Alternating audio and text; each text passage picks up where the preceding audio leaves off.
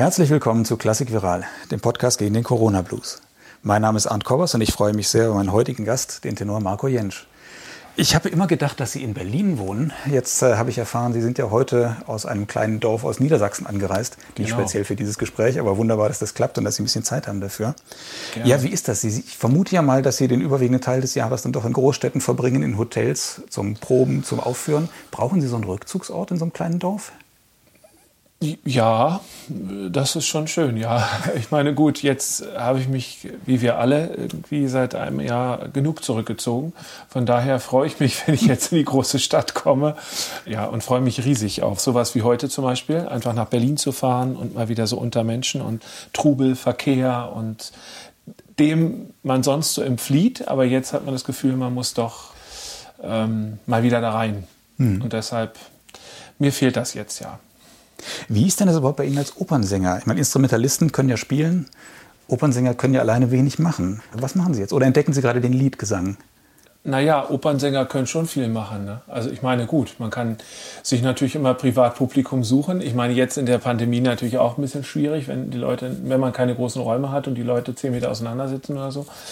Aber ähm, man kann natürlich in der Zeit, ich, ich kann nur von mir reden, ich habe in der Zeit versucht, von Anfang an ganz äh, straight an der Planung zu bleiben und immer mir zu sagen, du hast Ziele und die willst du erreichen und wenn du jetzt irgendwie in dieser Zeit aussteigst äh, und dich nur noch dem Garten widmest oder irgendwie renovierst oder sowas, dann wird es ganz schwer. Und deshalb habe ich mir vorgenommen, und das habe ich eigentlich, kann ich mir auf die Schulter klopfen, habe ich eigentlich seit einem Jahr auch ziemlich straight durchgehalten, dreimal die Woche ganz diszipliniert mit meinen Pianisten zu arbeiten, an dem, was ansteht. Und das haben wir eigentlich seit letztem Jahr April auch gemacht. Ich hatte das Glück, dass ich im Herbst, als dann doch noch einiges offen war, in Österreich eine Fidelio-Produktion machen konnte am Landestheater Linz. Dadurch war das so ein bisschen unterbrochen. Aber ich weiß eben, dass viele, viele meiner lieben Kollegen eigentlich seit letztem Frühjahr gar nichts hatten oder nichts machen konnten. Und das ist richtig schlimm. Nur ich habe immer versucht, diese Zeit als geschenkte Zeit zu betrachten und zu sagen, die Zeit hast du jetzt, die hättest du vielleicht nicht gehabt, wenn du jetzt deinen ganzen Terminkalender abgearbeitet hättest. Und versuche es einfach positiv zu sehen. Du hast jetzt die Zeit, du kannst in Ruhe lernen, du kannst in Ruhe studieren, du kannst richtig dir Zeit nehmen für jede Phrase. Und trotzdem bleibt es ja dabei, dass Sie, ja, wenn Sie, wenn Sie Opern singen, dass Sie im Grunde genommen üben können, probieren können und sowas, aber Sie können Stücke für sich, zum Beispiel ein Geiger, da gibt es ja jede Menge Sololiteratur. Ein Pianist natürlich sowieso, der kann richtig Musik machen. Ja. Bei Ihnen ist das ja immer dann so ein, so ein, so ein Arbeitsstadium. Ne? Das stimmt, ja. Aber man kann ja auch mit dem Pianisten zusammen sagen, komm, äh, wir vergessen jetzt die Probe, sondern machen jetzt einfach mal, wir haben dann auch zum Beispiel ähm, äh, witzige kleine Sequenzen mal aufgenommen ne? und haben es bei Facebook Aha. reingestellt oder ach, was weiß ich und ähm, haben es dann einfach auch genossen und haben es einfach mal laufen lassen. Wenn vielleicht die eine oder andere Geschichte nicht so exakt war, sind wir trotzdem weiter, damit man es nicht ständig verhackt irgendwie. Und ja, na klar, den, den, den Live-Gesang vor Publikum, das, das kann man nicht ersetzen. Ne? Das ist auch etwas, was wirklich irgendwann fehlt, wenn man wenn man einfach spürt, man braucht wieder Publikum, man braucht die Bühne, man braucht, man braucht Kollegen, die um einen rum sind. Ne? Man braucht das Orchester davor, diesen wunderbaren Klang mit Orchester. Das ist mhm. ja, so sehr ich es schön finde, mit Klavier zu singen, gerade Liedliteratur ist natürlich fantastisch, aber auch da muss ich gestehen, gibt es manchmal wunderbare Orchesterbearbeitungen, die mir oft besser gefallen. ähm, und ja, und ich als Opernsänger bin sowieso natürlich immer, äh, Opern sind immer in der Regel mit Orchester und das ist und mit Kollegen immer, auch. Das genau mit Kollegen und und das fehlt mir schon sehr. Ja. Wie ist denn das überhaupt? Wie halten Sie sich und Ihre Stimme fit? Also es gibt ja viele Instrumentalisten, die sagen, sie müssen jeden Tag spielen, damit sie nicht rauskommen. Spätestens am dritten Tag merkt man das. Es gibt andere, die sagen, wenn man einmal dieses Fundament hat, muss man das nicht mehr täglich üben. Ich weiß nicht, wem man da glauben muss. Ich glaube eher denen, die jeden Tag spielen. Wie ist das mit einer, mit einer Stimme und auf diesem Niveau? Müssen Sie jeden Tag singen oder ganz im Gegenteil? Naja, ich glaube, jeden Tag singen wäre jetzt nicht so gut. Ähm also ich sage immer, wir Sänger sind Leistungssportler. Dieses Singen mhm. ist ja ein, ein, ein, totaler körperlicher Vorgang, der ja gelernt werden muss und man muss eben wie jemand, der, der hochspringt oder reitet oder im Fußball spielt, muss man im Training bleiben und die Muskeln müssen einfach immer wieder durchgeformt, durchgezogen werden. Ne? Und das mhm. ist wichtig. Also genauso wichtig ist es natürlich auch Pausen einzuhalten. Das ist gar keine Frage. Gerade wenn man jetzt, so wie ich jetzt in letzter Zeit, viel schwere Literatur äh, von Wagner oder, oder eben auch Strauss oder sowas singt, dann ist natürlich, sind die Pausen natürlich sehr wichtig. Das ist klar, dass die, die, die, die Muskeln, der, der Körper, der Geist sich auch immer wieder mal erholen kann und man dann ganz frisch wieder neu starten kann. Aber in der Regel ist es schon so und deshalb, wie gesagt, war es mir auch so wichtig, dran zu bleiben und zu sagen, okay, es ist jetzt echt eine scheiß Zeit, aber ich mache das Beste draus und ich möchte mich einfach fit halten. Ich will nicht im Herbst dann äh, in Wiesbaden auf der Probebühne stehen und das Gefühl haben, ich bin Anfänger und habe gerade meinen ersten Gesangskurs, weil irgendwie nichts mehr richtig funktioniert. Und das kann sehr, sehr schnell passieren, wenn man längere Zeit aussteigt. Dann, dann, dann merkt man das sehr mhm. schnell, dass mhm dass man da jetzt doch ein bisschen wieder sich reinfummeln mhm. sollte. Ja. Das heißt, Sie müssen schon dann alle paar Tage oder ja, ja. immer dann länger ja, ja. arbeiten? Also es ist schon so natürlich, wir sind ja auch, man ist ja nur Mensch und der Mensch ist ja oft auch mal faul. Und mhm. gerade wenn so Feiertage sind oder wenn irgendwie Sommerferien ganz gefährlich mit schönem Wetter, wenn ich jetzt am Wohnwagen bin, am See, dann denkt man natürlich nicht ans Singen. Dann möchte man natürlich entspannen, dann möchte man natürlich Spaß haben, dann möchte man irgendwie schwimmen und gemütlich essen gehen, Radfahren und so weiter. Das ist auch alles toll. Aber ich merke bei mir immer, dass so spätestens ab dem fünften, sechsten Tag schleicht sich so ein bisschen so ein, so ein Ticken schlechtes Gewissen ein, wo ich immer denke, hm, also eigentlich müsstest du irgendwie mal, vielleicht fährst du einfach mal mit dem Auto irgendwo in den Wald und machst einfach mal im Auto ein paar Übungen. Es ist vielleicht auch völlig verrückt, aber ja, so, so tickt das bei mir, mhm. ne, dass ich dann mhm. das Gefühl habe, jetzt müsste ich wieder mal was machen.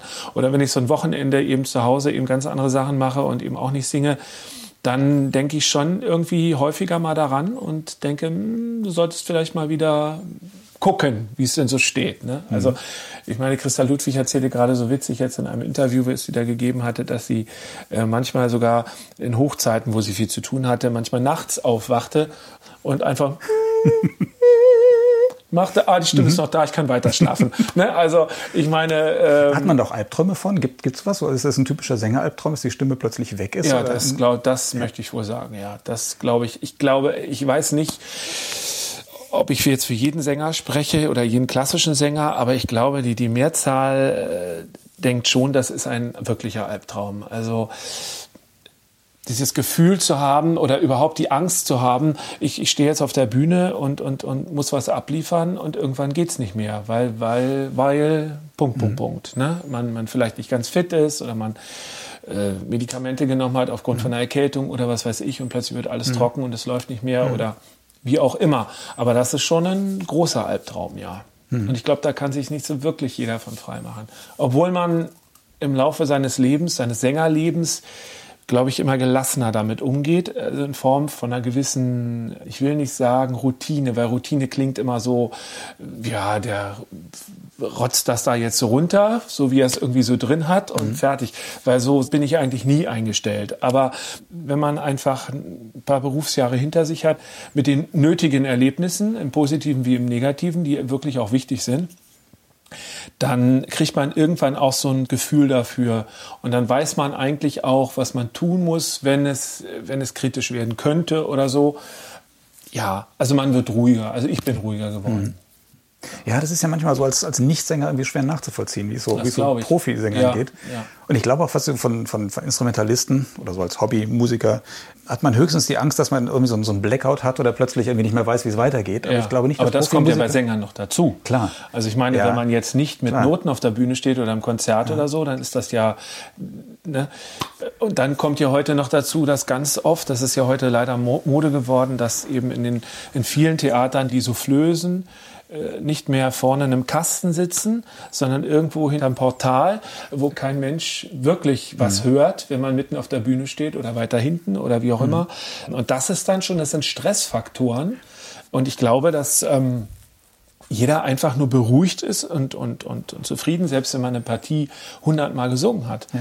Man kann es gelernt haben, hundertmal gesungen, man kann immer in die Situation kommen, gerade in den Endlosschleifen bei Wagner zum Beispiel oder eben manchmal auch bei Mozart, wo sie ständig Dinge wiederholen, aber doch nicht gleich sind, dass man plötzlich da steht und denkt, oh Gott, Ne? Mhm. Und da war eben diese urklassische Erfindung von einem Souffleur vorne, mhm. war schon eine gute Sache, dass man mhm. einfach als Sänger und auch, ich glaube, auch für den Dirigenten einfach ein, ein, gewisses sicheres Gefühl hat, da ist jemand, der immer da ist, wenn was hängt. Und das allein, glaube ich, verhindert schon, dass wirklich mal was hängt. Ne? Einzig dieses Gefühl zu haben. Ich hatte äh, vor etlichen Jahren mal hatte ich auch den Regisseur eines Stücks gefragt, wo denn der Souffleurkasten bliebe. Großes Wagner-Stück. Ne? Da kam, bekam ich zur Antwort, na wieso, du hast doch das Stück gelernt. Und ich, ich war damals noch eher jung und war eher entsetzt und habe gedacht, oh Gott. Ne? Und da meinte noch der Ausstatter dann auch noch dazu, ja, also er fände es schade mit einem Souffleurkasten, weil das Publikum, was direkt dahinter sitzt, sieht dann die Schuhe von denen nicht, die da auf der Bühne stehen. Und da war ich dann ein zweites Mal entsetzt. ja. ja, sowas erlebt man eben. Ja. Ne? Aber leider ist das jetzt so ein bisschen in Mode gekommen, ja. dass, dass, dass die Sache, und ich glaube, ich bin damit auch als Kind groß geworden in der Oper, im Theater. Ich glaube nicht, dass das wirklich jemanden nee, stört. Das glaube ich auch. Ja. Aber trotzdem, ich glaube, dass ein Profi-Pianist eigentlich keine Sorgen hat, dass plötzlich die Finger nicht mehr laufen, sondern eher, dass er einen Blackout hat. Das stimmt. Wenn das bei Sängern ja irgendwie doch ja. anders ist. Ne? Ja. Also zusätzlich kommt da noch dazu, wer da weiß, wie heute die so Stimme anspricht. Zusätzlicher Stress. Ja, genau. das kann ich mir vorstellen. Ja. Und außerdem, auch als, als Nicht-Sänger von außen, äh, man sieht bei einem Pianist oder bei einem Geiger, wie die Finger laufen und kann sich vorstellen, das ist viel Arbeit. Mhm. Jeder kann irgendwie singen, nicht auf dem Niveau wie Sie, das weiß auch jeder, aber trotzdem denkt man, man merkt nicht, was da für eine für, für, für, eine Arbeit hintersteckt ja, für eine Kunst hintersteckt. Das, das stimmt oder? schon. Das, da kommen wir wieder zu dem Leistungssport, ne? dass man wirklich. Man sieht es bei Sängern. Wenn nicht. man jetzt zum Beispiel, sagen wir mal, fünf Stunden Meistersinger von Nürnberg oder äh, Tannhäuser oder sowas, äh, das ist wirklich harte Arbeit. Also so schön wie das ist und so sehr man das auch im besten Fall genießen kann, aber es ist harte Arbeit und man ist immer, René Collo sagte zum Beispiel in seinem Buch, schrieb er, dass er nach jedem Tristan drei Tage erstmal krank war. Und das hatte damit zu tun, dass nicht nur die Musik und das Singen, sondern natürlich auch dieser, dieser hochanspruchsvolle Text ihn unheimlich geschafft hat, ne? Und, und das eben wiederzugeben und sich da in diese, in diese Welt fallen zu lassen von dieser, dieser das ist ja ein anderer Kosmos, äh, der Tristan. Ne? Und, und das, ich glaube, das drückt es auch wunderbar aus. Das ist, da sind so viele. Es ist nicht nur einfach, dass man körperlich mit den Muskeln arbeitet, sondern auch der Geist. Das mhm. ist ein unglaublicher ähm, Kraftakt eines Künstlers dann auf der Bühne, äh, eines Sängers in dem Fall jetzt. Ne? Und ich glaube, das, das ist schon wirklich harte Arbeit. Und ich habe schon oft gehabt, dass wenn ich so Produktionen hatte, dass man dann am Ende äh, schon ein oder zwei Kilo mal verloren hat. Ne? Weil das ist doch schon eine andere Geschichte. Kann ich mir vorstellen, ja. Ja, man liest ja oft oder hört das so bei ähm, in Biografien von alten Sängern, dass die mal irgendwie Automechaniker oder sonst irgendwas waren ja. und dann plötzlich entdeckt worden sind. Ja. Sie haben ja auch mal was Richtiges gelernt und haben ja auch zehn Jahre dann mal gearbeitet als Erzieher genau. in einer Reha für Körperbehinderte, habe ich gelesen. Mhm. Wie ist denn das bei Ihnen gekommen? Warum haben Sie dann oder wie, wie sind Sie zur Musik gekommen? Wie sind Sie zur Oper gekommen? Ja, zur Musik. Also ich war, kann ich sagen, ich glaube, ich war zehn oder elf. Ich fand im Fernsehen damals immer toll, äh, die, zum Beispiel Anneliese Rothenberger lädt ein, ne, wo mhm. dann so alles sagen, was Rang und Namen hat, Nikolai Gedder und wie sie alle hießen. Was es heute alles nicht mehr gibt im Fernsehen. Leider das, Gottes, äh, ja. ja. Und äh, das fand ich immer großartig. Und ich weiß noch, dass ich dann immer in die Bibliothek gefahren bin und habe immer versucht, irgendwelche Schallplatten in der Regel von Operetten, ne? das war damals Nacht in Venedig und was das alles war, zu bekommen. Und dann habe ich zu Hause einfach zu den Schallplatten dazugetrellert. Und als ich ein bisschen älter wurde, waren wir dann mal in Berlin und dann kam ich an so eine Litfaßsäule und dann sah ich da den Spielplan Deutsche Staatsoper Berlin und dann sah ich da, was da so gespielt wurde. Und viele Stücke kannte ich ja jetzt so vom, vom Beschäftigen damit. Ja, und dann habe ich ihm meinen Vater gebettelt, dass er doch, der auch bis dato nie in der Oper war, dass er doch bitte, bitte, bitte sich da mal anstellt. Da war alle vier Wochen Vorverkauf für den Folgemonat. Äh, das war damals noch so, da gab es ja noch nicht Internet und so eine Geschichten. Und das hat er dann auch wirklich gemacht. Und ab dem Moment, das waren damals auch Meistersinger von Nürnberg, das war mit oh ja. der ersten Opern. Und das hat mich so fasziniert, dieses Erlebnis damals. Das war, das war so großartig für mich. Ja, und mein Vater hat mir dann wirklich die Freude gemacht und ist wirklich ab dem Moment äh, jeden Monat ein, zwei Mal mit mir nach Berlin in die Staatsoper, in die komische Oper gefahren. Von Potsdam aus? Äh, von Oranienburg, ja. Ach so, Oranienburg, ja, ja. Gelesen, und haben da ja. und haben da das Repertoire rauf und runter genossen, kann man mhm. sagen. Damals, das war, ich habe diese Zeiten unheimlich genossen. An beiden Häusern, ne? auch mal Metropoltheater, aber in der Regel komische Oper und Staatsoper. Mhm. Und das war, das war, war ich denke da so gern dran zurück. Das waren großartige Zeiten. Ne? Und ähm, ja, und das war eigentlich immer, die, diese Liebe zur, zur Musik war bei mir immer die eine Seite und auf der anderen Seite stand ja dann irgendwie auch an, dann war man natürlich irgendwann in so einer Pubertät und dann dachte man, ja, hm, irgendwas musst du jetzt machen und ja, und jetzt singen, ach, jetzt lernst du erstmal irgendwie einen richtigen Beruf. Und bei mir war die andere Geschichte war immer Pädagogik. Das war irgendwie, das waren so die zwei Bereiche bei mir. Und äh, erst wollte ich Lehrer werden und dann kam ich aber irgendwie so in die Erzieherschiene. Ja, und dann habe ich gedacht, nach, äh, nach der Schule habe ich dann gedacht, ach komm, dann machst du jetzt erstmal eine Erzieherausbildung. Die habe ich dann gemacht in, in Neubrandenburg damals. Tat mir auch gut die Zeit, denn ich war Einzelkind und äh, wie das so ist mit Einzelkindern, die, die immer irgendwie im Mittelpunkt stehen und immer umsorgt, immer das Zimmer für sich und so weiter, äh, musste ich plötzlich in einem Wohnheim mit zwei anderen in einem Zimmer. Also es war eine anfangs eine harte Zeit, aber irgendwann war es einfach nur toll. also es hat mir sehr geholfen für die weitere Entwicklung, sagen wir mal so. Ja, und dann habe ich die Ausbildung fertig gemacht und dann bin ich natürlich erstmal arbeiten gegangen, weil ich, weil ich Geld verdienen wollte. Bin dann relativ schnell in, in Berlin-Frohnau in, in, dem äh, Reha-Zentrum für Körperbehinderte First Donnersmark mhm. Stiftung gelandet und habe mich da eigentlich auch recht wohl gefühlt. Und da habe ich dann schon ein paar Jahre gearbeitet und dann bin ich innerhalb Frohnaus mal umgezogen und da wohnte lustigerweise mir gegenüber eine Kollegin und äh, wir hatten dann so ein bisschen näheren Kontakt und tranken immer einen Kaffee miteinander oder saßen mal so zusammen oder was auch immer. Und die wusste nur auch von meiner Leidenschaft mit Oper und, und Theater und so weiter. Und ähm, äh, der sang ich manchmal auch was vor, kann ich mich erinnern, wenn mir besondere Sachen so einfielen. Und so habe ich gesagt, Nina, hör mal, das und das so und so. Und dann hat die irgendwann, kam sie dann zu mir rüber und sagt, du, ich habe hier in einem Glanzprospekt und da war eine Annonce drin von einer Kammersängerin in Frohnau, die gibt Unterricht. Da gehst du jetzt mal hin. Und da habe ich gesagt, komm Nina, jetzt hör auf, das ist alles, das ist nein und das ist für mich jetzt erledigt und so. Nein, da gehst du, du kannst, du vergibst dir doch nichts. Fahr da jetzt mal hin. Ja, und das war eben äh, Kammersängerin Els Bolkestein, die, die viele, viele Jahre an einer, einer komischen Oper auch gesungen hat. Äh, noch, noch eine der Protagonistinnen von ähm, Felsenstein. Felsenstein, genau. Tja, und dann habe ich gesagt, okay, gut, ich habe ja wirklich nichts zu verlieren. Und dann bin ich eben hin habe da erst angerufen natürlich, dann haben wir einen Termin ausgemacht, dann bin ich hin, sollte ich alles mitbringen, was ich ihr so vorsingen wollte. Und ich war damals der Meinung, ich bin Bariton, weil ich von Kindheit an, ich wollte immer Bariton sein, weil ich auch in der Oper die Baritone fand ich viel spannender. Mhm. Also die Tenöre fand ich kotzlangweilig. Also Lohengrin war zum Beispiel für mich so ein, da habe ich mir gedacht, um Gottes Willen, ne? dahingehend der Telramund, also der, mhm. der, Böse in dem Stück, mhm. wie aufregend, großartig. Ne? Also ich wollte Telramund sein oder Scarpia oder wie sie alle mhm. heißen. Ne? Ja, und dann bin ich eben hin und hatte so meine ein paar Noten mitgenommen, obwohl es da auch nicht weit mit her war mit Noten und Musiktheorie. Mhm. Also weil, weil ich Hatten ja wie Sie das Instrument gelernt? Oder? Nein, auch Nein, nicht. nicht. Nein, mhm. gar nicht. Ne? Mhm. Also ich hatte mich damit, ich war eigentlich immer nur konsumierender mhm. Hörer und und habe es dann versucht selber irgendwie hinzukriegen mit dem Singen. Mhm bis zu dem Zeitpunkt. Und dann äh, hatte ich eben, ich kann mich erinnern, ich habe, glaube ich, was habe ich denn da gesungen? Ich kann mich erinnern an Malatesta aus Pasquale.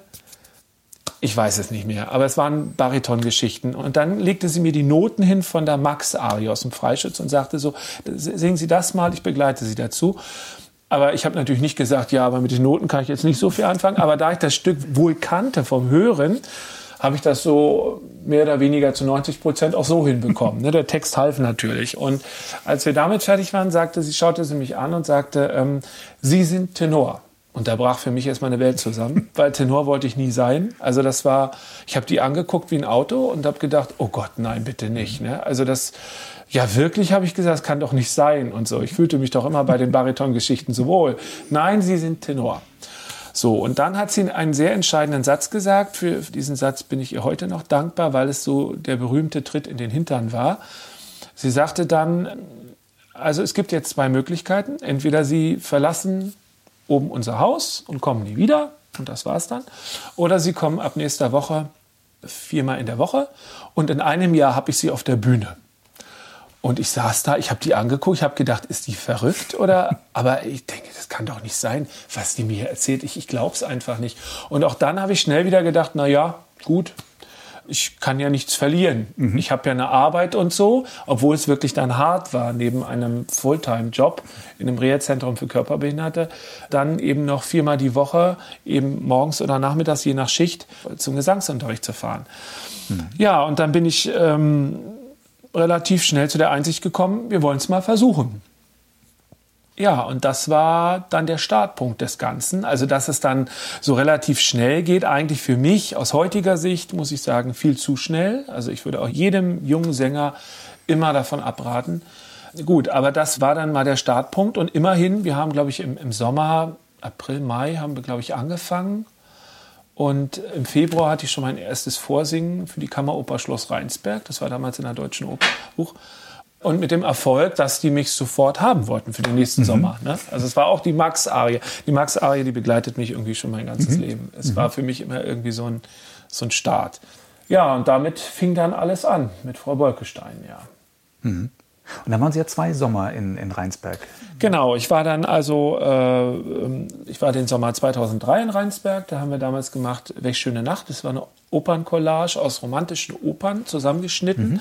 und so Übergänge komponiert von Siegfried Mattus. Mhm. Hat er ganz toll gemacht und dieses Stück war auch so erfolgreich, weil da war so Ausschnitte aus Freischütz, äh, also ich Schmankerl, ne? Aus mhm. Freischütz, Hänsel und Gretel, Rusalka, äh, lustige Weiber, glaube ich. Also da war so viel drin und da hat er so eine Oberon-Titania-Geschichte, so ein Sommernachtstraum mäßig hat er daraus gemacht.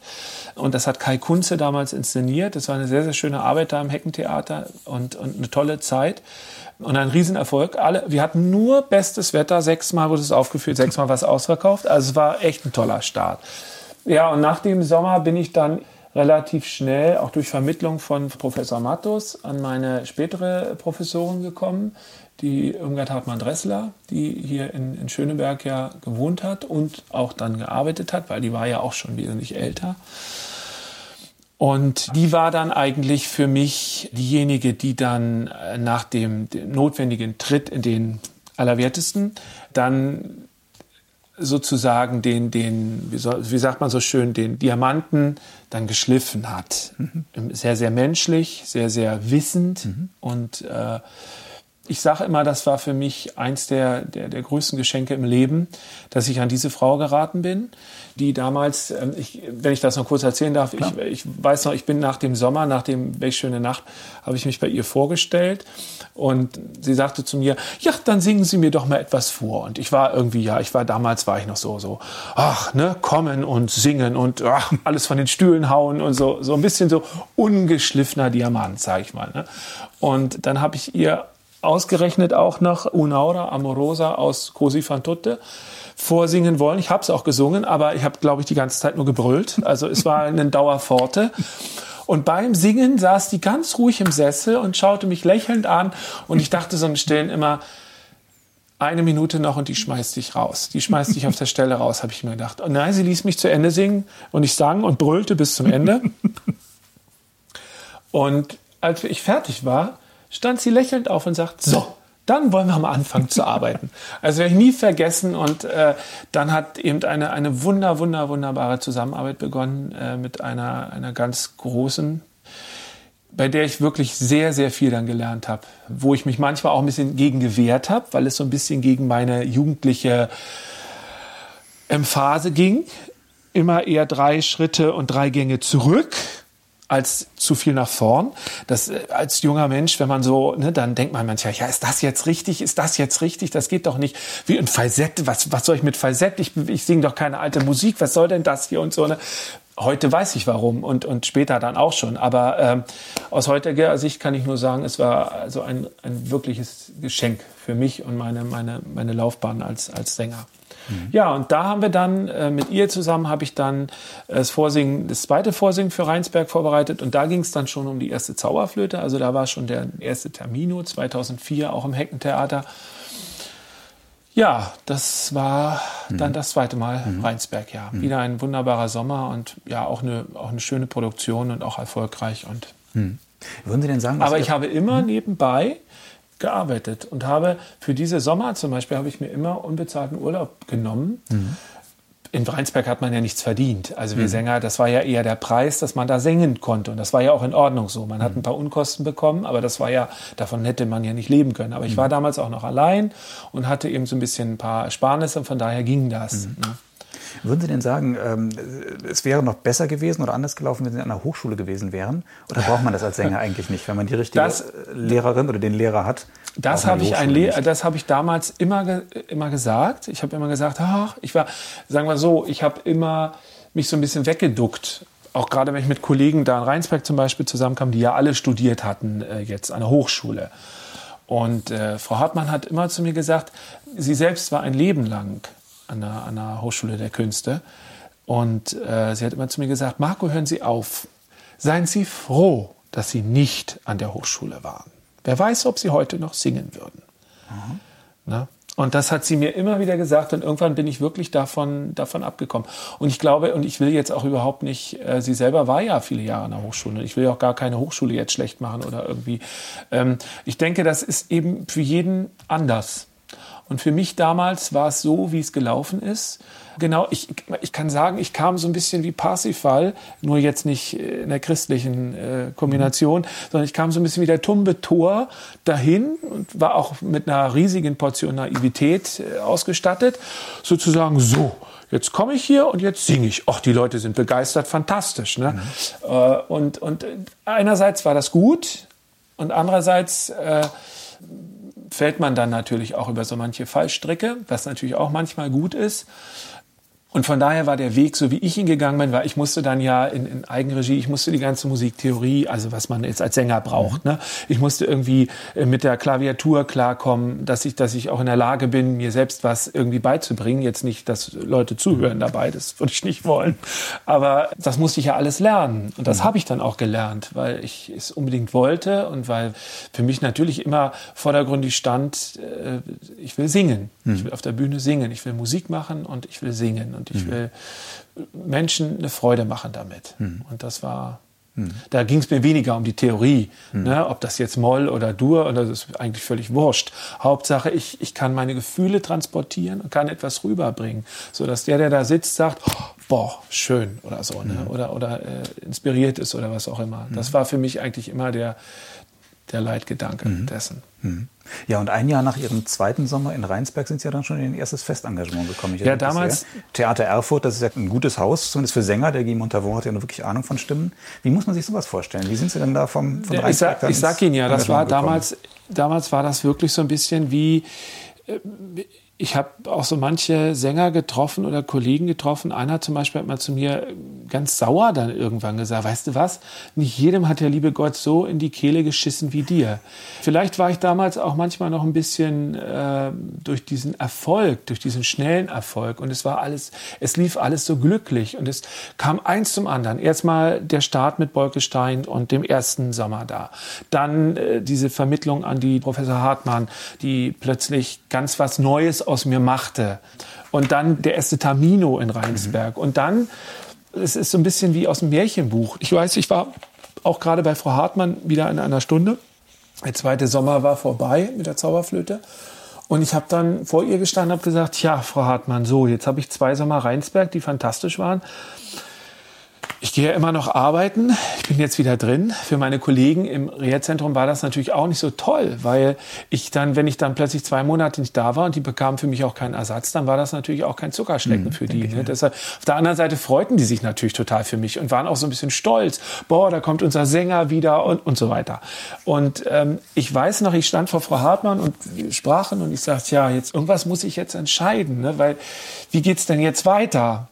Und ob Sie es mir glauben oder nicht, in dem Moment, in den nächsten fünf Minuten klingelte mein Telefon. Und da war der Assistent von Guy Montavon dran. Guy Montavon kannte ich schon, beziehungsweise Theater Erfurt kannte ich schon, weil ich schon im Februar 2004 vor Rheinsberg da einfach mal vorgesungen hatte. Und das schlug bei dem auch ungemein ein, weil ich sang damals Amesami aus, aus der Fide Regiment mit den neun hohen Cs. Diese berühmte Arie, die Pavarotti damals so berühmt gemacht hat, auch mit unter anderem. Und ähm, dann gab es da eine lustige Witwe, wo ich ein bisschen mitmachen durfte und noch ein Mozart-Requiem, was ich damit gesungen habe. Das waren so Gastengagements so vor der Zauberflöte in Rheinsberg. So, und dann stand ich, wie gesagt, bei Frau Hartmann im Herbst dann, habe gesagt, so, Und plötzlich klingelt mein Telefon und da war der Assistent von Guy Montavon dran und sagte, ja, Herr Montavon möchte Sie gerne sprechen. Ich sage, aha. Und dann hat, hat er mich vermittelt und dann, äh, ja, ist Guy Montavon. Und äh, Herr Jentsch, ich möchte Ihnen gerne einen Zweijahresvertrag anbieten. Und mir ist fast das Telefon aus der Hand gefallen, weil ich, ich sage, ja, ja toll, ja, ja klar und super gerne. Und Erfurt ist eine wunderbare Stadt, ein wunderbares neues Theater, damals ja noch neuer als heute. Und äh, es ist äh, also ich habe mich riesig gefreut. Ich habe aufgelegt, war fast gleich ein Blas mit offenem Mund und sage zu Frau Hartmann, Sie glauben nicht, was gerade passiert ist. Wir reden eben noch darüber, wie kann es wohl weitergehen. Jetzt klingelt hier das Telefon und Guy Montavon bietet mir einen Zweijahresvertrag für Erfurt an. Wir haben uns fast in den Armen gelegen vor Freude. Das war für mich dann also okay. Ich kann also jetzt dann kündigen, meinen Job. Ne? In der Zwischenzeit hatte ich dann auch schon fast Familie. Meine Frau war dann schwanger und dann, ne, das war natürlich auch wieder gewagt. Jetzt so einen festen, sicheren Job aufgeben und jetzt fängt man in einer ganz neuen Welt an. Ich bekam da viel weniger Geld, eine Anfängergage, ne, im, im Theater wie Erfurt. Aber es war mir alles egal. Ich war, ich war einfach glücklich. Ich war so glücklich, dass ich da äh, jetzt, dass das jetzt so weiterging, wie ich es mir immer gewünscht habe. Mhm.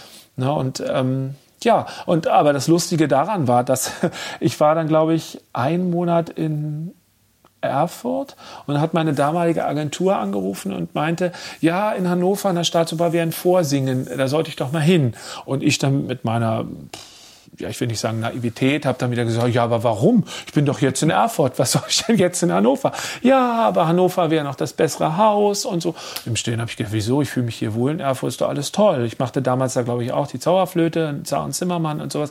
Also das so Stücke, die man, die, die, die, äh, also Zauberflöte nicht, aber sowas wie Zar und Zimmermann und gerade Spieloper, die sind ja heute fast verschwunden und gerade da können ja eben gerade viele junge Sänger im Prinzip sich mitentwickeln. Und naja, gut, ist ein anderes Thema. Und ähm, ich bin dann nach Hannover gefahren. Ne? So, und nun war Hannover auch wieder der volle Erfolg. Und dann kam nach mir das die Nachricht, Hannover will ich haben. Und dann sage ich, ja, aber was mache ich denn jetzt mit Erfurt? Ich bin doch jetzt gerade mal ein paar Monate in Erfurt. Ja, dann musst du jetzt mit denen sprechen. Ja, dann bin ich gesenkten Hauptes zu Guy Montavon und habe gesagt, ja, ich habe in Hannover vorgesungen und die möchten mich gerne dann ab der nächsten Spielzeit haben und ich wollte dann jetzt kündigen und so.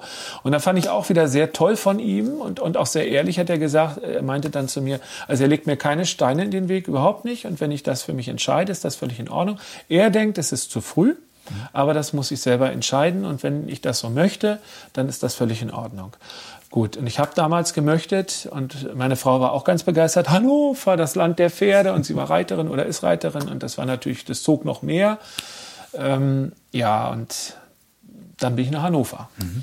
War es denn zu früh? Sie sind ja zwei Jahre dann im Ensemble geblieben und ja, sind dann in das, ins, freie, genau. ins freie Leben übergewechselt. Genau, Hannover war nicht zu früh. Hannover war so gesehen in Ordnung, weil da ein umsichtiger Intendant äh, gerade waltete, der, der Michael Klügel, der vorher in Linz war. Und der schätzte mich, glaube ich, hatte ich so ein Gefühl. Ich bekam tolle Aufgaben dort, auch wieder Tamino, dann auch nochmal Tamino in der Neuinszenierung, dann Rodrigo und Motello und Belmonte in Führung aus dem Sarai habe ich das erste Mal gemacht.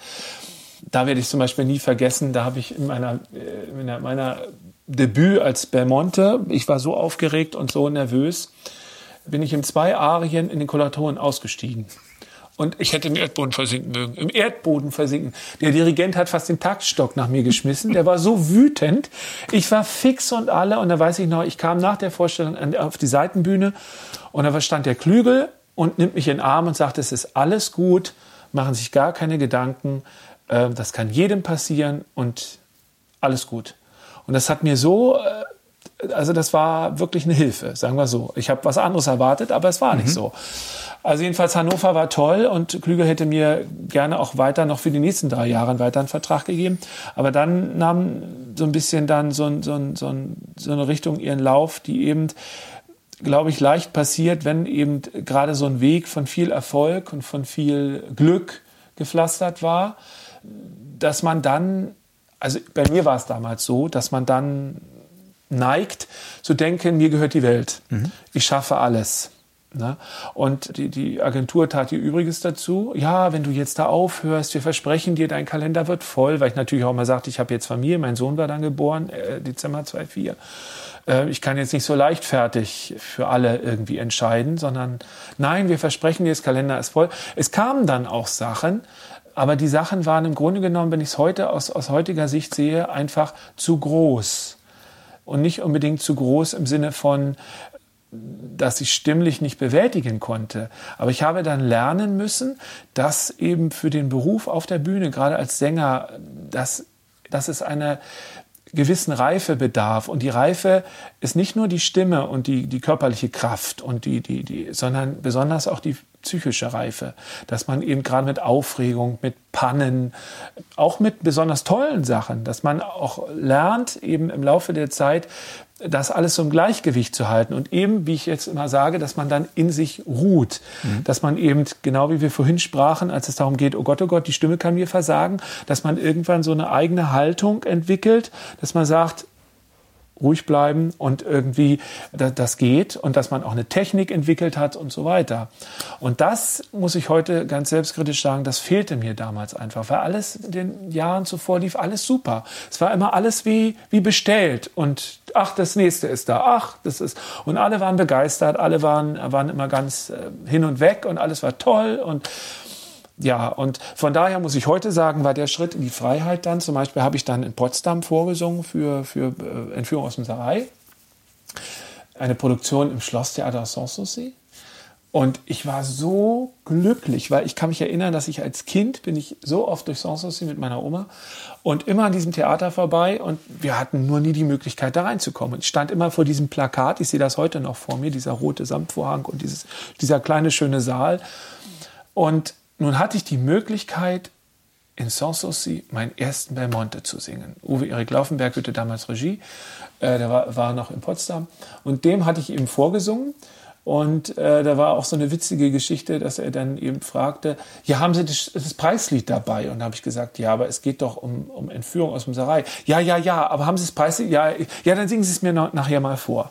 Und ähm, dann habe ich erstmal Belmonte gesungen und da war alles gut und dann sollte ich das Preislied unbedingt singen. Und dann sagte er zu mir, und Sie sind mein neuer Stolzing, wenn ich jetzt in Köln anfange mit meiner Anfangsregie äh, Meistersinger von Nürnberg als Intendant. Ich war sprachlos, weil ich hatte ja noch gar nicht Wagner gesungen, außer Steuermann. Und aus heutiger Sicht würde ich sagen, also ich bin dem Uwe unendlich dankbar, weil das natürlich ja schon auch, und er ist mir bis heute super treu und, und das ist gar keine Frage. Aber ich hätte aus heutiger Sicht, denke ich so oft, hätte ich sagen sollen, oh, das ehrt mich sehr, aber dann möchte ich lieber den David singen. Ja, ich habe es aber nicht getan, mhm. weil ich natürlich dachte, ach, das ist ja sensationell, Stolzing, das schaffst du. Ich habe es auch geschafft, aber es war natürlich ein anderer Stolzing, als ich ihn heute singe. Mhm. Ne? Und so wie ihn vielleicht die, die Wagnerianer, die Opernwelt hören will dann. Ne? Mhm. Also das lief ja alles noch mhm. glücklich, aber es waren dann eben auch so ein paar Sachen, die dann eben sehr, sehr unglücklich liefen. Dann, wenn man dann einfach sich überlastet fühlte, wurde man krank, dann wird man ja automatisch krank. Ne? Dann kriegst du eine Bronchitis, dann kriegst du mhm. dieses, dann kriegst du jenes, dann musst du was absagen, dann geht das nicht und so. Und das, ähm, also wie gesagt, aus heutiger Sicht kann ich nur, würde ich heute jedem jungen Sänger dringendst empfehlen und so begnadet er auch immer ist in, in seinen Fähigkeiten, eine längere Zeit wirklich in der sogenannten Provinz zu absolvieren um sich wirklich das Rüstzeug für diesen wirklich harten Job mhm. anzueignen. Das heißt, man sollte sich auch im Grunde eine Karriereplanung machen, mit einem Lehrer zusammen, mit einer Agentur zusammen und nicht einfach, wenn Angebote kommen, aber, hurra, mache ich. Ja, aber das ist das Problem, dass man mhm. eben leider heutzutage ist es oft so, die, unsere Zeit ist so schnelllebig, so schnelllebig. Mhm. Und man sieht eigentlich, wenn man jetzt mal so schaut, eigentlich geht es immer darum, es muss immer der neue Tenor entdeckt werden, der neue Sopran, der neue Alt oder was weiß ich, mhm. oder der neue Star-Pianist oder so. Möglichst jung, schön, das sind ja immer so, das steht ja so im Vordergrund. Und durch diese Schnelllebigkeit und die eben immer, ich glaube, immer äh, frappierender werdenden zu großen Angebote, ne, können die Leute einfach, haben die nicht mehr die Zeit zu reifen, um in etwas hineinzureifen, so wie eben, ich meine, wir müssen uns ja nur mal anschauen, die Sänger, ob wir jetzt über Christa Ludwig sprechen oder damals Nikolai Gedda oder, oder Hermann Prey oder Wunderlich. Gut, der starb nun früh, aber alle diese Leute haben ja von der Pike an irgendwo gearbeitet, ne? und ähm, haben, haben sich die, das wirklich erarbeitet, diesen Erfolg, und haben 30, 40 Jahre auf der Bühne gestanden und gesungen. Mhm. Und das wirklich in einer hohen Qualität. Und wie oft erleben wir es heute, dass eben junge, aufstrebende Künstler, die wirklich was mitbringen und wirklich toll sind, aber dass die eben zu früh verheizt werden eben mit zu schweren Sachen. Und ähnlich wie bei mir damals, dass man eben, weil man als junger Mensch, man, und das ist auch richtig so, man hat als junger Mensch, hat man das Gefühl, mir gehört die Welt. Ich mache das. Ne? Aber der Auftrag der Alten ist dann eben, in, sagen wir mal, das in so Bahnen zu lenken, die erfolgversprechend sind und die dann eben auch alle irgendwie glücklich machen und wo es dann auch wirklich richtig ankommt. Ne? Mhm. Vielleicht mal kurz durchgehen. Ich habe mir ein paar Sachen aufgeschrieben, was Sie so gemacht haben. Ja. Sie haben ja den Froh im Rheingold gesungen, an der Skala und hier ja. an der Staatsoper unter den Linden ja. mit Barenbäumen. Sie haben den Stolzing in Köln an der Komischen Oper Berlin und den Kleinborn gesungen, den Erik in Amsterdam und in Hamburg, Hoffmann an der Volksoper Wien, Lohengrin in Leipzig, den Max an der Semperoper. Mhm. Das sind ja schon tolle Sachen, auch tolle Häuser. Mhm. Was macht denn das jetzt für einen Unterschied? Außerdem, ja, ist das wirklich nur der Druck oder wo ist der Unterschied zwischen Skala zum Beispiel und Staatsoper Berlin und auf der anderen Seite, wo Sie auch gesungen haben, Gießen, Klagenfurt, Darmstadt? Mhm. Was ist das für ein anderes Arbeiten oder ein anderer Druck? Ja, also. Meine Bühne ist Bühne und Publikum ist Publikum. Naja, es ist schon so, dass man natürlich, je, je größer die Häuser sind, äh, Skala zum Beispiel, ist, äh, wenn ich jetzt an die Skala denke, dann denke ich an diese fürchterliche Klimaanlage, die die ganze Zeit über die Bühne blies, ne? die, die kalte Luft und ein Riesensaal. Und dann hatten wir damals das Rheingold, das war ein recht unmögliches Bühnenbild, wo eigentlich gar kein Bühnenbild, nur so ein Schachbrett und rundherum war alles offen. Das ist dann für Stimmen immer ganz besonders toll. Und ein Riesenorchestergraben ne? und ein Riesenorchester.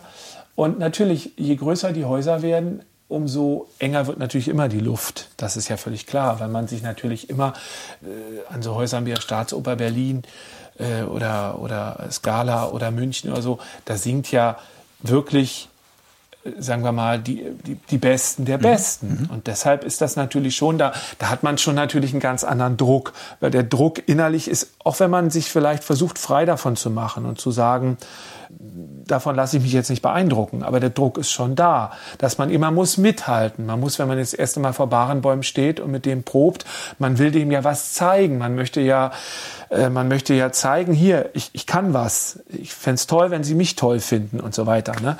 Und das ist natürlich an, an kleineren Häusern äh, ganz anders aber nicht unbedingt negativer, weil ähm, ich glaube, dass die besten Ergebnisse immer, egal was man tut, entstehen eigentlich aus einer Lockerheit, aus einer Gelöstheit. Und je weniger Druck man selber verspürt oder je, äh, umso besser kann man sich eigentlich produzieren. Das gilt ja für vieles im Leben. Und so ist es eben auch auf der Bühne. Na, und deshalb habe ich auch nie ich habe jetzt nie so große Unterschiede da gemacht. Mir war eigentlich immer die Arbeit an dem Stück wichtig. Mir war immer wichtig, nicht zuerst, wo arbeite ich jetzt hier oder mit was für Kollegen oder wie hoch ist hier die Gage oder sowas, sondern es war immer wichtig, zum Beispiel jetzt vor zwei Jahren mein, mein, mein Tannhäuser-Debüt in Klagenfurt, das war für mich, es empfinde ich als ein Riesengeschenk, weil das ist ja genau das, was eben so wichtig ist, dass man eben, wenn man so eine Partie wie den Tannhäuser, ist ja eine mit, neben dem Tristan eine der schwierigsten Wagner-Partien, wenn man die singen darf, mit Orchester, mit, mit, mit Bühne, mit vor Publikum und so, dann ist es doch ein Geschenk, wenn man das an einem Haus wie Klagenfurt erst einmal machen kann, wo man ganz in Ruhe in einem, in einem Ensemble eingebettet, ohne die großen Erwartungen der Weltpresse oder irgendwelcher, was weiß ich, sich da produzieren kann. Und da kommen dann wirklich die, die besten Ergebnisse raus. Und, und äh, der, unser Tannhäuser war wirklich ein Riesenerfolg. Es war, waren super Kritiken, es war, die Publikum war, die, die standen an, es war jedes Mal ausverkauft. Und das ist das, wo, wo ich so denke, boah, das ist das, das macht glücklich. Mhm. Und da geht es nicht so sehr um, ist es jetzt Klagenfurt oder ist es jetzt Wien oder mhm. ist es jetzt München? Mhm. Natürlich ist es toll, wenn man jetzt auch, als ich damals an der, an der äh, ähm, Semperoper den, den Max gesungen habe, na klar, das ist super. Mhm. Ne? An, an so einem Haus. Mhm. Ne? Musikalisch doch wahrscheinlich auch. Ich meine, ob die Staatskapelle Dresden sie ja, quasi unterstützt mit so, ich weiß nicht, ob es Thielemann war oder wer auch immer. Nein, das oder war, nein, war nicht Thielemann. Aber es war trotzdem die Kapelle schon, mhm. natürlich. Das ist so, äh, das, das Erlebnis hatte ich jetzt auch ne? voriges Jahr in, in Leipzig. Da habe ich auch Freischütz gemacht. Und da habe ich mich so verliebt in dieses Haus, habe ich gedacht, boah, ist das ein tolles Opernhaus. Tolle Musiker, tolle, tolle, tolle Kollegen. Und es macht einfach nur eine Riesenfreude, hier auf dieser Bühne zu stehen. Mhm. Ne? Das ist ganz klar. Und äh, das ist natürlich für jeden Sänger genauso wie in Zürich. Was singe ich gerne in Zürich? Ein, ein wunderbares Opernhaus. Mhm. Ne? Also das ist großartig. Ne? Das ist auch ein Geschenk, wenn man das bekommt. Mhm. Natürlich, äh, es wäre ja verkehrt, wenn ich jetzt sagen würde, ich freue mich nicht, wenn ich an, einen, an einem bedeutenden Opernhaus singe. Gar mhm. keine Frage. Das ist natürlich so. Mhm. Aber ich bin eben auch auf der anderen Seite auch so bodenständig, dass ich eben auch super glücklich darüber bin, wenn zum Beispiel mir der Uwe Erik Laufenberg in Wiesbaden mir ganz, ganz viele Chancen und Möglichkeiten geboten hat und bietet. Ne? Sie werden ja jetzt im November da als Tristan. Ganz genau. Ne? Und dann direkt danach im Dezember als Loge in Bern. Ja, genau. Das ist aber auch ein Hammerprogramm, ne?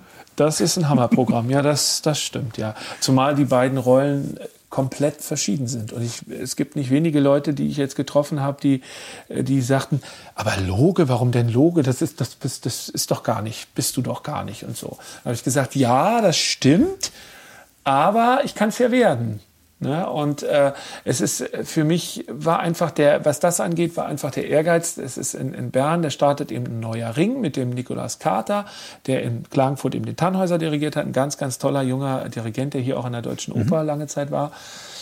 Und der, der Intendant hat mir dort eben den Ring angeboten. Und na, wer sagt schon nein, wenn er seinen ersten Ring machen kann? Und gerade an so einem Haus wie Bern, eben auch nicht zu groß und zu viel Bimbamborium drumherum. Tolles Theater, tolle Möglichkeiten da freue ich mich riesig drauf. Mhm. Und da habe ich dann für mich gesagt, okay, wenn ich den Ring mache, dann möchte ich aller Windgassen, möchte ich gerne alle vier machen. Und deshalb kam das mit dem Loge. Mhm. Habe ich gesagt, dann mache ich den Loge auch. Mhm. Aber Sie haben natürlich recht nach dem Tristan in, in, in Wiesbaden ist das natürlich eine ganz andere Welt, weil der Tristan mhm. ist natürlich äh, musikalisch stimmlich, das sind ganz andere Anforderungen. Der Loge ist ja eher so ein Strippenzieher, das ist eher so, äh, nicht umsonst wird er ja doch oft von, von, von eher Charaktertenören besetzt, die, die sehr, sehr spielfreudig sind und so. Spielfreudig bin ich auch. Aber es ist eben doch natürlich dann ein großes, großes Umdenken und Umfühlen vor allem mhm. von, von, Gut, mhm. aber jetzt ist es so und ich gebe mein Bestes. Wie lange müssen Sie sich auf so eine Rolle vorbereiten mit den Tristan? Ja, das war zum Beispiel jetzt so ein Geschenk mit dieser ja. Zeit.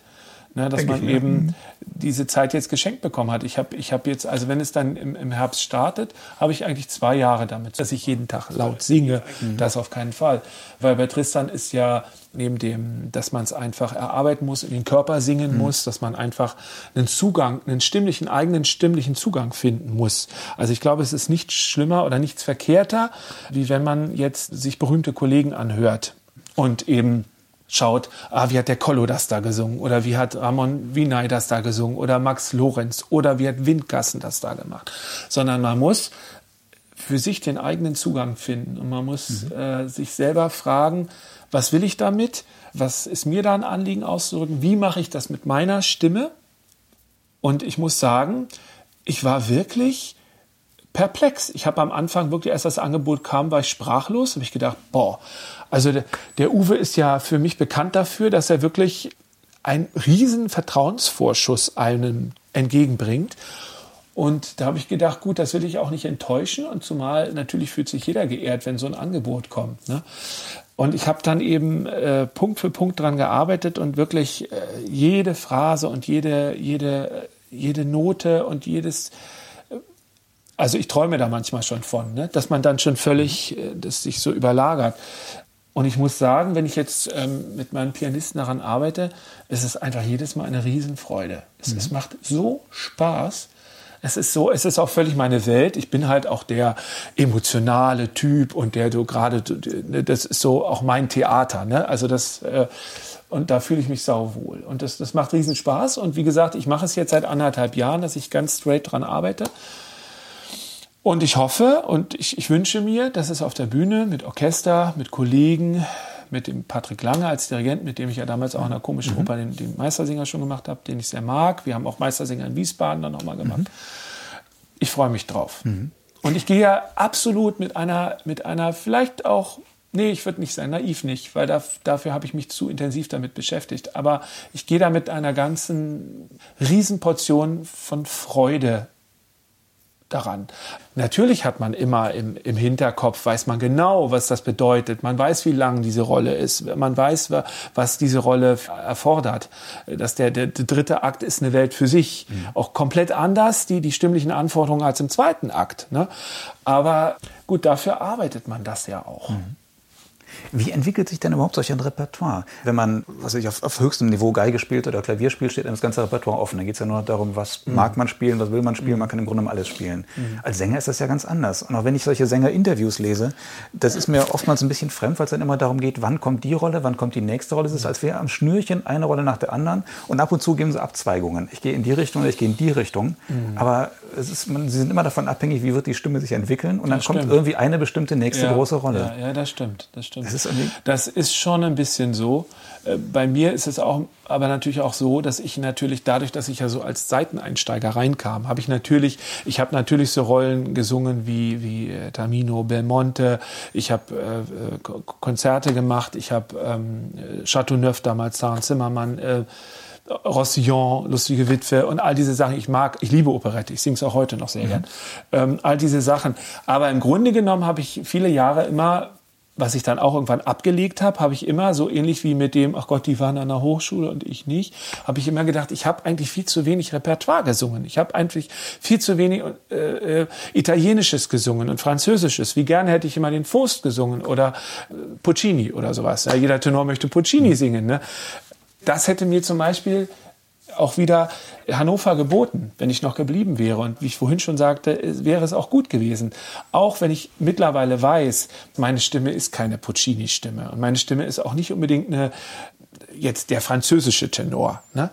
Bei mir war eigentlich immer klar, ich bin eben deutscher Tenor und meine Stimme, mein, mein Stimmklang, mein, mein Charakter und, und auch meine, meine innere Leidenschaft geht natürlich schon in dieses deutsche Repertoire. Also äh, mhm. natürlich muss man, man muss sich dahin entwickeln, klar. Mhm. Man kann jetzt nicht sagen, ich bin Deutscher und ich singe Tenor und jetzt singe ich Wagner. Das geht natürlich überhaupt nicht, oder Strauß man muss da natürlich hart dran arbeiten. Ne? Und es gibt natürlich immer viele, viele Menschen, die meinen, das ist nicht richtig. Oder, aber das ist doch immer so im Leben, mhm. mit allem, was man tut. Und egal wer. Ne? Es mhm. betrifft ja jeden, es, jeden Politiker, ne? mhm. ne? jeden Bundeskanzler. Ne? Mhm. Nicht jeder findet es toll, was Frau Merkel macht mhm. oder so. Ich finde es nur erstaunlich, dass Sie da in diesem schweren Fach drin sind, Wagner, Strauß und gleichzeitig Operette singen. Ja, das, aber, Linz, das, aber schauen Sie mal, das mhm. ist ja sowas genau, wenn man mal jetzt zurückguckt, äh, wieder zu den Alten, fragen Sie mal den Kollo, ne? der, der ja mit, mit Schlager, mit seinem Großvater groß geworden ist mit, mit, mit Operette, der ja immer gesagt hat, und das finde ich auch heute so fatal, diese, diese straighte Trennung von Unterhaltung und, und, und, und der hehren Kunst, so nach mhm. dem Motto.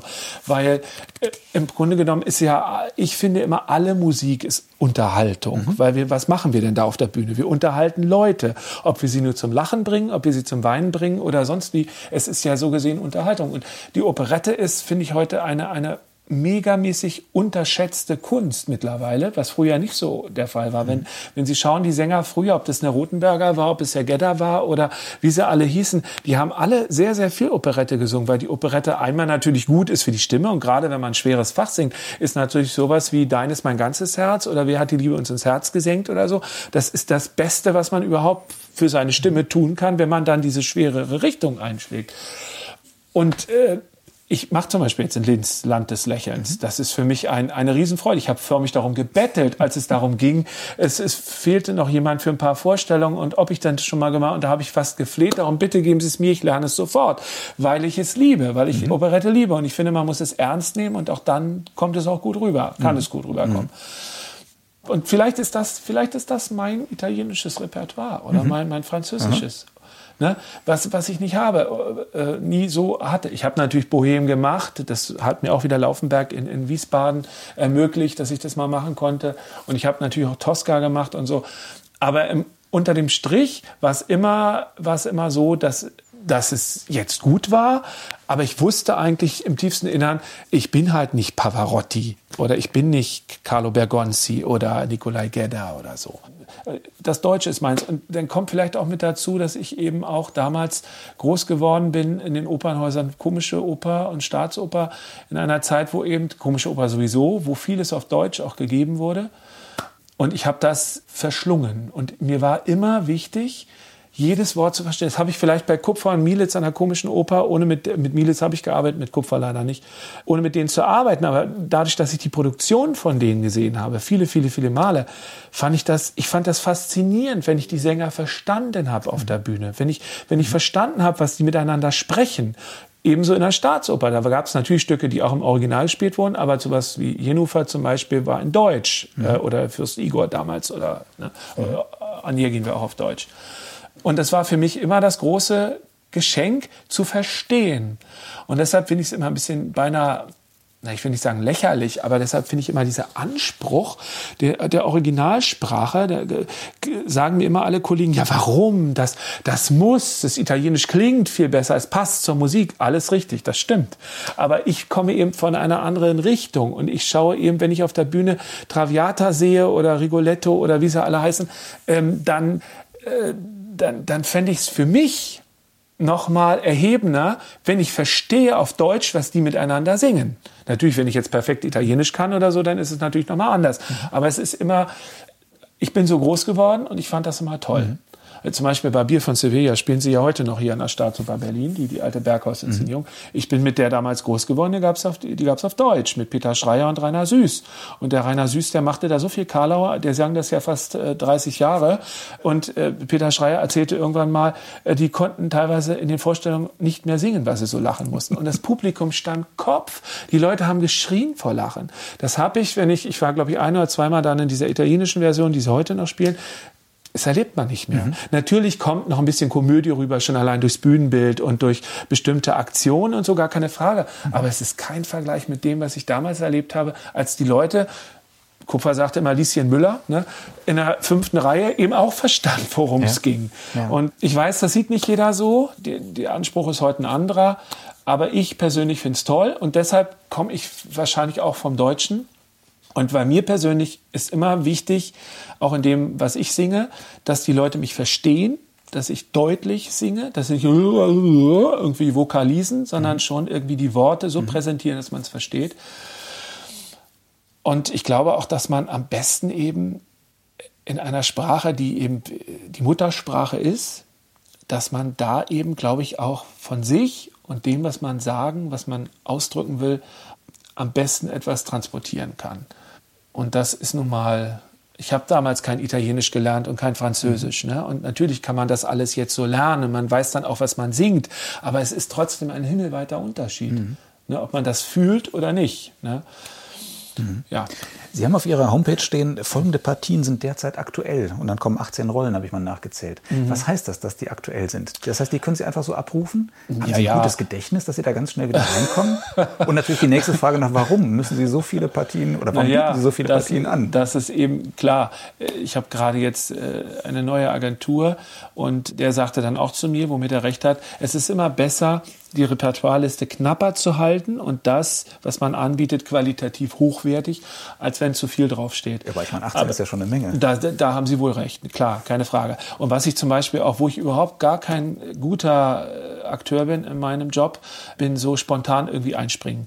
Also wenn jetzt jemand käme und sagen würde, ich soll mal morgen äh, was steht denn da alles? Äh, zum Beispiel mit Peter Grimes einspringen genau. und ich sage, äh, nein, Mhm. Ich, bin, ich bin leider, vielleicht hat das auch was mit meiner, mit meiner Entwicklung, mit meiner Geschichte zu tun. Ich bin ein Typ, der ich möchte mich immer vorbereiten. Ich möchte immer vorbereitet sein mit dem, was ich präsentiere auf einer Bühne.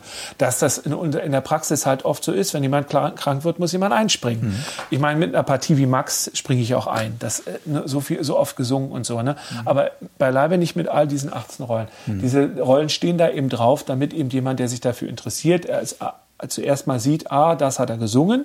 Und wenn zum Beispiel jetzt mal ein Opernhaus guckt oder ein Castingdirektor oder dergleichen, dass der sieht, aha, das hat er gesungen, das könnten wir, das wollen wir machen, das könnten wir ja anbieten. Und wenn dann das Angebot kommt, zum Beispiel, wir machen in zwei Jahren Peter Grimes oder wir machen äh, Parsifal oder was weiß ich, sage ich natürlich, ist ja mein, mein Repertoire. Und dann beschäftige ich mich damit aber wieder. Dann mhm. erarbeite ich es auch wieder neu. Mhm. Ne? Also es gibt ja auch Rollen, die sie dann nur einmal oder bei einer Aufführungsserie gesungen haben oder gespielt haben mhm. und dann nicht mehr. Genau. Und das, ist das nicht ich, auch so? Das ist ja ein Heidenaufwand schon, ne? Das, ja, aber, der, aber dieser Aufwand lohnt sich natürlich ja. für die Aufführung ne? und, und für, für, das, für das eigene. Also auch der Peter Grimes zum Beispiel in Köln vor zwei oder drei Jahren, drei Jahren glaube ich, das war ein so toller englischer Regisseur, der hier in Berlin lebt, der hat das Stück so wunderbar und so packend inszeniert. Das war für mich auch, äh, das war mein erster Peter Grimes überhaupt, ein Debüt mit allem. Und, und, aber es war ein Wahnsinnserlebnis, war ein, ein, ein sehr beglückendes Erlebnis. Die Leute waren jedes Mal hinterher total begeistert. Mhm. Und allein dafür lohnt sich der, der mhm. große Aufwand. Mhm. Aber wäre das nicht eine Perspektive? Ich meine, Wagner-Tenöre sind ja nur wirklich gesucht, gute Leute, äh, mit einem Lohengrin und einem Tristan, ja, dass das Repertoire fertig ist, die Laube. Aber wollen da. Sie jeden Tag dasselbe Buch lesen oder, oder die, die gleiche, gleiche Geschichte schreiben? Also bei mir war es immer so, im Wechsel liegt der Reiz. Und ich kann mich erinnern, am Anfang habe ich dann, wenn ich Operette gemacht habe, habe ich mich auf die Oper gefreut. Wenn ich Oper gemacht habe, habe ich mich auf die Operette gefreut oder so. Ne? So war das immer. Und ich glaube, so ist das auch gut, mhm. dass man eben immer, dass man wechselt. Es, klar, ich, ich weiß, es gibt Sänger zum Beispiel, die singen äh, den Lohengrin rauf und runter. Hier, da, dort. Ne? Ich finde, das wird doch irgendwann, irgendwann kann man, glaube ich, auch gar nicht mehr Wichtig ist ja immer, was sagten die Alten immer, was sagte Militz immer zu mir? Marco, du musst das, was du da singst jetzt, was du da sprichst, das hast du nicht gestern in der Probe schon gemacht oder das hast du nicht voriges Jahr schon dort gesungen, sondern du erfindest es gerade neu. Du, du, mhm. gerade, du bist es gerade, du bist gerade angekommen. Jetzt sitzt dieses Weib hier vor dir und bittet dich um Hilfe. Ne? Und das ist jetzt das erste Mal, ist nicht, oh Gott, die schon wieder. Ne? Sondern, und das ist so das Spannende, aber das kann man auch nicht immer herstellen. Mhm das muss man immer wieder neu erarbeiten. Jeder, jeder, jeder Stolzing, den ich gemacht habe zum Beispiel, war jedes Mal anders. Er war mit Andreas Homoki mhm. komplett anders als mit Uwe Laufenberg mhm. und genauso anders in, in Gleinborn. In Gleinborn mhm. zum Beispiel war es, kann man sagen, für mich damals ein bisschen wie, wie Puppentheater. Also schön kostümiert und mhm. schön aussehen. Ne? Damit kann ich ja immer am allerwenigsten anfangen, weil, weil mir immer wichtig ist, dieser, dieser, das Innere nach außen zu kehren. Aber es hat natürlich auch wieder damit zu tun, dass ich mit Kupfer groß geworden bin. Ich glaube, deshalb könnte ich das nicht. Ich könnte Aber nicht. ist denn trotzdem nicht irgendwann mal das Repertoire so erreicht, wo Sie sagen, das sind die Bombenrollen, viel mehr kommt da jetzt ja, nicht? Ja, ja, sicher. Und ist das nicht jetzt so? Also so ein Tristan so zum Beispiel ist natürlich, äh, ist natürlich ein, ein Meilenstein. Ne? Dann, dann kann so viel dann so nicht mehr kommen. Mhm. Das ist schon richtig. Aber wir leben ja auch alle nicht ewig und ich meine, man hat ja auch immer in seiner Karriere, man freut sich natürlich, wenn man, sagen wir mal, bis zur Rente gut singt und die Stimme mhm. funktioniert und alles super ist, sollte man ja auch immer darauf aufpassen, das ist das Allerwichtigste. Mhm. Aber es ist trotzdem, was ich gerade sage, es kann, ich, kann, ich kann den Tristan dreimal machen. Ich, ich habe den Tannhäuser einmal gemacht. Tannhäuser ist zum Beispiel eine meiner absoluten Lieblingsfiguren Opern, schon von Kindheit an. Ich, wie oft ich im Tannhäuser gesessen habe mit meinem Vater. Ne? Und ich habe nur diese eine Produktion gemacht und ich, ich kann wahrscheinlich in zwei Jahren eine Wiederaufnahme wieder machen. Und ich habe gerade heute zur Agentur gesagt, also wenn Tannhäuser irgendwo, Tannhäuser sofort. Ne? Also, weil man es, wie ich gerade sagte, weil, weil man es jedes Mal kann man etwas Neues entdecken. Natürlich mit dieser ursprünglichen Geschichte, aber es kann etwas Neues mit einem machen. Man kann, die Stimme kann plötzlich, zum Beispiel Parsifal. Parsifal habe ich 2013 das erste Mal gesungen und äh, da waren noch so einige Ecken, wo ich dann so hinterher dachte, hm, da musst du irgendwie, da musst du noch ran. Dann habe ich es ein Jahr später und zwei Jahre später gemacht und plötzlich dachte ich, wow, das geht ja jetzt von alleine. Und so ist das eben mit der Entwicklung von Partien einmal für den Körper, für die Stimme und genauso funktioniert das eben auch mit dem Geist, dass man mhm. plötzlich eben auch Dinge kapiert, Textsachen kapiert, wo man vorher so drüber gesungen hat und denkt, oh Gott, was für ein Wirrwarr, wie sollst du das jemals lernen? Denke ich jetzt manchmal beim Tristan, ne? lieber Gott, wie soll man sich das merken? Ne? Aber man kommt mit jedem Mal beschäftigen, mit jedem Mal singen, auch auf der Probebühne oder auch im Zimmer mit einem Pianisten, hat man jedes Mal das Gefühl, man ist, ah, ah, mhm. so ist das. Geht ja viel leichter. ist ja plötzlich viel einfacher. So war es früher schon im Gesangsunterricht, dass man etwas sang und man mühte sich ab und dann hat man dran gearbeitet und so und dann technisch irgendwelche Dinge. Ah, ja stimmt, so geht's viel besser. Mhm. Ne? Also, und das ist eben auch also für mich ist das jedenfalls so. Deshalb bin ich mit den Rollen, die ich da habe, und ich meine, ich freue mich natürlich immer über was Neues, klar, gar keine Frage, aber es ist natürlich immer die Frage, ist es auch immer interessant für einen und kann man auch immer was damit anfangen. Ne? Ich weiß heute, ich werde keinen großen Puccini mehr singen und ich werde auch keinen Donizetti singen, habe ich auch gemacht, Lucia, Edgardo und all so eine Sachen. Ich habe irgendwie so mein, meins jetzt gefunden und damit habe ich, glaube ich, genug zu tun. ist es eigentlich manchmal komisch, dass Sie als Opernsänger ja doch von vielen anderen Leuten noch abhängig sind?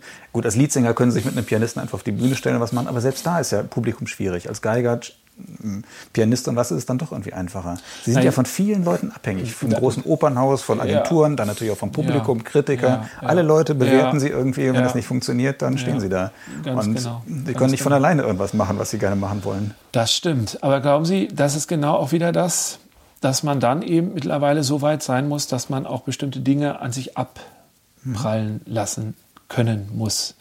Denn wenn man sich, wie bei mir zum Beispiel am Anfang der, als ich dann genau gerade damals, als es losging mit den freien Projekten und so weiter, und dann nicht jede Kritik gut war, ich habe manchmal nächtelang zu Hause gesessen, habe diese Kritiken aufgesogen. Ich habe die 50 Mal gelesen und hätte diesen Schreibenden erwürgen können. Und habe immer gedacht, wie kommt der dazu? Mhm. Wenn der wüsste, was da und da und da gerade war. Ich weiß noch, meine Frau hat so oft, die hat mir verboten, Kritiken zu lesen. Sie kam dann irgendwann und sagte so, ich lese das Zeug jetzt und ich gebe dir dann das, was du lesen kannst. Aber bitte. Und ich habe mich eine Zeit lang damit so verrückt gemacht, dass ich irgendwann beschlossen habe, ich schaue es einfach nicht mehr an. Und das habe ich dann auch nicht mhm. mehr getan. Und heute, wenn jetzt eben Leute kommen und sagen, du Mensch, eine super Kritik war da und so, dann, oh, dann freue ich mich und dann lese ich sie vielleicht auch und so. Aber ich mache mich nicht mehr so abhängig davon. Mhm. Ne? Und genauso ist es eben mit mit Meinungen von Kollegen oder mhm. Leitungen mhm. oder sonst dergleichen.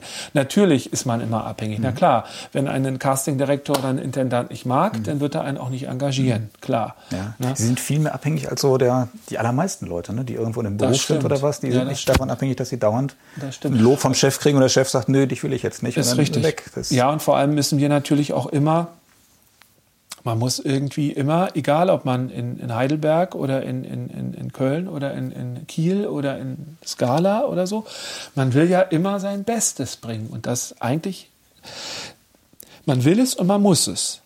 Es geht nicht zu sagen, ich glaube, ich habe das auch noch nie gehabt, dass ich innerlich die Einstellung hatte, ach ja, heute ist nicht so wichtig. Heute komm, heute machen wir, und wenn es nicht geht, ist auch egal. Ja, da sitzen ja tausend Leute oder mhm. mehr oder weniger mhm. ne, und, und, und haben ja bezahlt und erwarten ja. Und meistens ist es dann auch so, wenn man dann in der Musik ist und wenn man reinkommt in die Geschichte, dass man dann sowieso in eine andere Haut schlüpft. Was ja beim Liedgesang mega schwer ist. Das ist zum Beispiel so ein Gebiet, muss ich ganz ehrlich sagen, was ich immer, schon solange ich Musik mache und singe, mir immer gewünscht habe zu machen. Aber leider dadurch, dass eben die Nachfrage da so gering ist und dass eben so viele Verantwortliche sagen, ach nee, Lied, das geht nicht. Da, mhm, da, da kommen kaum niemand. Leute. Mhm. Und, und, und das finde ich so schade. Und das habe ich viel zu wenig gemacht. Ich habe mit meinem Pianisten immer mal so ein paar kleinere private Konzerte gemacht und wir haben immer, ich liebe Schubert zum Beispiel. Ne? Das ist, äh, wer, wer liebt Schubert nicht, mhm. aber ne? also und da gibt es, das sind ja, also ein so, ein so ein Lied ist ja, kann man sagen, Nacht und Träume zum Beispiel. Das ist ja wie eine ganze Oper. Ne? Oder, oder es gibt ja so viele. Und deshalb ist ja der Liedgesang so schwer und deshalb würde ich so gerne, und wenn ich zum Beispiel, ich habe mir gerade neulich auf YouTube den, den letzten Liederabend von der Christa Ludwig, weil sie ja gerade gestorben ist, da beschäftigt mhm. man sich natürlich mit, angeschaut, wo sie mit über 60 da im, im Musikverein da in, in Wien steht und singt, als hätte sie ihr ganzes Leben nichts Schweres gemacht mhm. und ihrer Stimme kein mhm. bisschen geschadet. Und wie die, genauso auch die Schwarzkopf oder Fischer Dieskau, ich meine, es jetzt nicht das Manierierte, sondern mhm. ich meine einfach den, den, äh, das Empfinden und, und, und den Ausdruck, wie die so ein Lied, das, das ist für mich nochmal so eine andere, wo ich so denke, ja, das möchte ich auch gern nochmal. Das, mhm. das möchte ich wirklich gern. Ich möchte gern, ich habe natürlich äh, Lieder schon gemacht im Programm und ich habe auch mit diese, diese äh, Winterreise, Orchesterfassung von Zender habe ich auch gemacht in, in Darmstadt, war toll. Mhm. ich liebe ja auch gerade Lieder, wenn die so orchestriert sind. Da gibt es ja tolle Straußlieder mhm. oder Schubert oder so. Aber leider ist die Nachfrage so wenig und ich würde gerne mehr. Das ist natürlich auch immer eine Zeitfrage, das ist natürlich auch richtig. Mhm. Wenn man jetzt äh, groß in der Oper eingebunden ist, dann hat man gar nicht die Einstellung dafür. Aber ich mhm. wünschte mir, dass in der Zukunft ich da noch mal wesentlich mehr Zeit für hätte, weil das ist eben eine, finde ich, eine Kunst, die leider so, so immer mir hinten ansteht. Mhm. Das ist nicht richtig. Ja, das, das ist wirklich nicht richtig. Ja. Und vor allem ist das die hohe Kunst. Mhm. Das ist schwerer als Oper singen. Ist es, ja? Ist es wirklich. Mhm. Weil man, man steht, gucken Sie mal, wenn, wenn ich Oper singe, stehe ich auf der Bühne. Ich mhm. habe Kostüm, ich habe Schminke im Gesicht, ich habe Kollegen. Wenn es mir mal bei dem einen oder anderen Ton nicht gut geht, was ich ja nie hoffen will, drehe ich mich einfach um. Oder was weiß ich. Ne? Das sind ja so rettende Aktionen, die man machen könnte. Ich muss es noch nicht, Gott sei Dank, aber man ist immer in so einem Pulk. Man hat die Wanne mit dem Orchester vor sich, man ist geschützt. Man hat so einen, man hat so einen Raum, es ist so ein, ne? Beim Lied steht man an dem Klavier. Was denken Sie, was, als ich damals mhm. mal ein paar Lieder mal gemacht habe im, äh, im Rahmen eines Programms, ich war, ich war mega nervös. Weil du stehst an dem Flügel nackt, mhm. nackt. Mhm. Die Leute sitzen vor dir und schauen dir ins Nasenloch, so nach mhm. dem Motto, und schauen dir direkt mhm. in die Augen, in den Kopf, mhm. überall hin. Und du musst jetzt mit so einem kleinen Lied musst du die mitnehmen. Du musst eine Welt. Du singst keine große Arie, wo jeder mitschunkelt oder oder oder irgendwie, ne? sondern du musst du musst sie da abholen und mitnehmen. Und das ist die große große Schwierigkeit. Und ja. und dann so deutlich sein mit allen Stimmungen, von von von himmelhoch jauchzend bis zu Tode betrübt. Und das muss auch so in der Stimme sein. Und ich glaube, dass dass ich schaue mir öfter auch diese diese alten Meisterkurse an von den großen Alten, die dann immer sagen, dass man eben auch, gerade aus dem Liedgesang kann man eben auch so viel für die Oper mitnehmen. Ne? Das ist so andersrum mhm. weniger, aber es ist so schade. Mhm. Würden Sie denn zum Abschluss gefragt äh, sagen, der Opern, Opernsänger oder als Profisänger ist der Traumberuf, den Sie ja. erhofft haben? Ja, ist er. Ja. Ich bin heute auch mega, mega glücklich, Tenor zu sein. Das wäre meine nächste Frage gewesen. Ja, damit sind Sie versöhnt. Ja, ich war damals, damals war ich sehr enttäuscht, aber heute bin ich glücklich, auch wenn ich weiß, dass, dass ich vielleicht als Bariton es vielleicht manchmal einfacher gehabt hätte. Aber ich meine, einfacher ist ja nicht immer besser, ne? Und ich gerade die Herausforderung und äh, weil ja, Tenor sind ja der Frauenschwarm immerhin. Ne? Das ja. sind die Baritone nicht. Die haben vielleicht die spannenderen Rollen, äh, inhaltlich, ja. also charakterlich. Aber ja, ja, also es ist schon, ich, ich bin heute sehr glücklich damit. Und mir hat dieser Beruf in meinen fast 20 Jahren jetzt auch äh, vieles abverlangt und ich bin auch so, durch so einige Täler gegangen, gar keine Frage, die, die auch, würde ich sagen, auch gut sind, wenn man sowas erlebt, also in Maßen, sagen wir so. Ne? Es gab auch natürlich die eine oder andere äh, Situation, wo ich gedacht habe, schmeißt du alles hin? Ne? Gehst du in deinen alten Job zurück, in die Sicherheit, gehst jeden Tag arbeiten, machst deinen Job, gehst nach Hause und so. Und dann kommt aber die Überlegung, würdest du damit glücklich werden? Und ich glaube, wenn man einmal die Bühnenluft geschnuppert hat und einmal einfach Musik gemacht hat, ne? gesungen hat, mhm mit dem Pianisten oder mit dem Orchester und mit Kollegen. Und, und wenn man einmal gespürt hat, wie Publikum darauf reagieren kann, mhm. das ist ein Gefühl, das kann nichts ersetzen. Und das ist, das, das ist das größte Glück auf Erden, was man da haben kann. So empfinde ich das. Und deshalb bin ich da auch sehr dankbar. Das ist doch ein schönes Schlusswort. Ja, dann vielen Dank fürs Gespräch. Sehr gerne. Und vielen Dank fürs Zuhören.